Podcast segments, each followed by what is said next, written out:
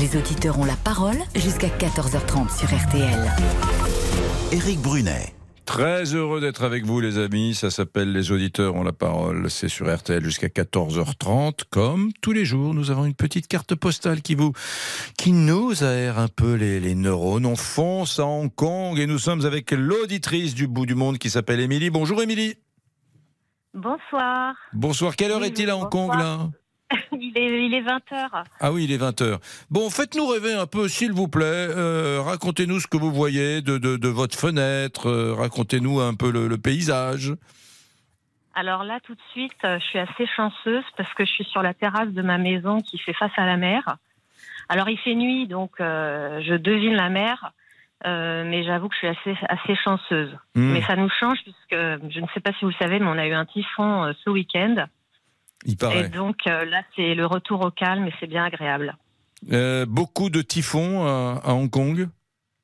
Oui, c'est l'été, la saison des typhons, mais euh, celui qui vient de se produire, euh, ils n'en avaient pas eu un aussi fort depuis très longtemps, donc c'était très très très impressionnant. Donc on est resté calfeutré chez nous pendant tout le week-end et euh, non, c'était assez impressionnant, oui. Et quoi, des, des toits ont été emportés dans certains endroits. Des, des- Oh là là, des toits, des échafaudages, vous savez, c'est des échafaudages en bambou à Hong Kong.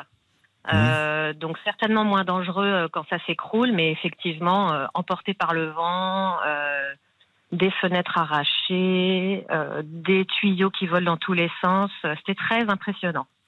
Bon, Émilie, pourquoi avez-vous quitté la France? Ça nous intéresse toujours d'avoir des, des, des, des- Européens, des francophones, des amis belges, suisses ou bien français, des auditeurs, auditrices qui partent. Mais quelle a été la raison pour vous? C'était quand d'abord? Alors euh, moi, c'était il y a 14 ans pour être exact. Euh, j'ai quitté Paris euh, avec mon mari pour une opportunité professionnelle et nous sommes d'abord partis à Dubaï où nous avons passé 7 ans. Hmm Et euh, ensuite, euh, nous sommes allés à Hong Kong où nous sommes maintenant depuis sept ans. D'accord. C'était effectivement euh, pour une opportunité professionnelle. Vous faites quoi comme métier? Alors, j'ai longtemps travaillé dans l'édition et euh, maintenant j'ai créé une plateforme euh, culturelle qui recense tous les événements culturels et artistiques de Hong Kong.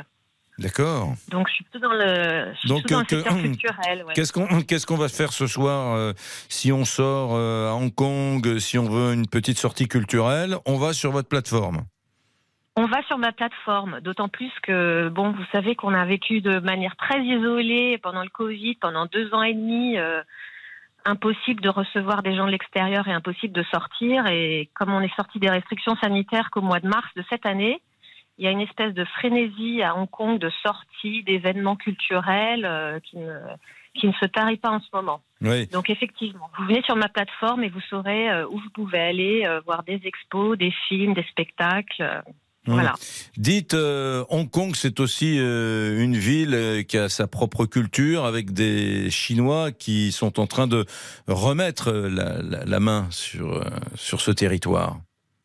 Oui, alors, effectivement, c'est assez, c'est assez mixte parce que ça a été sous protectorat anglais pendant euh, plusieurs années et ça a été rétrocédé à la Chine en 97. Euh, bon, je fais un petit peu attention à ce que je dis, euh, mais effectivement, euh, la Chine a réimposé un certain nombre de lois il y a quelques années à Hong Kong.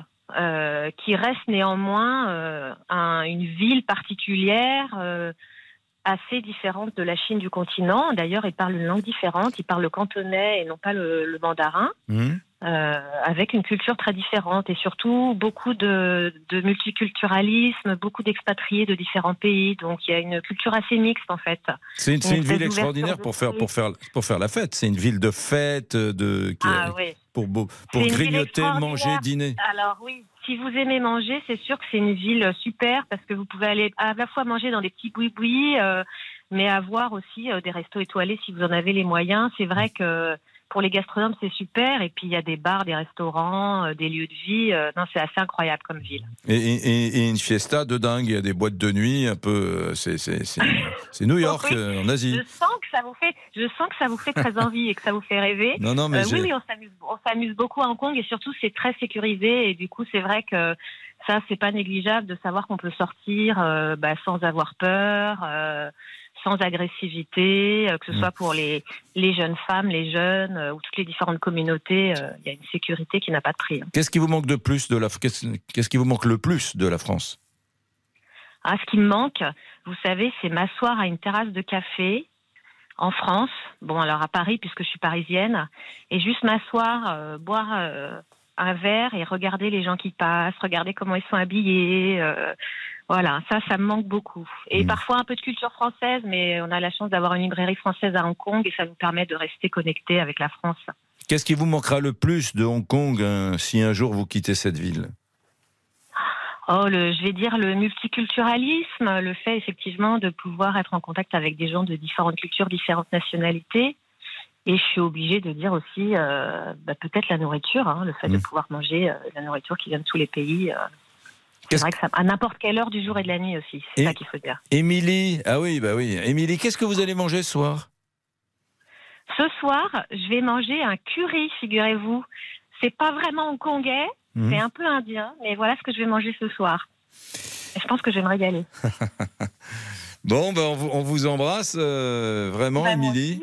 On vous embrasse, Émilie. On vous souhaite une, une très belle soirée puisqu'il est euh, Merci. 20h. Merci Émilie. C'est Ah, ça. Merci. Au revoir. Bon après-midi. Bon après-midi, bye bye.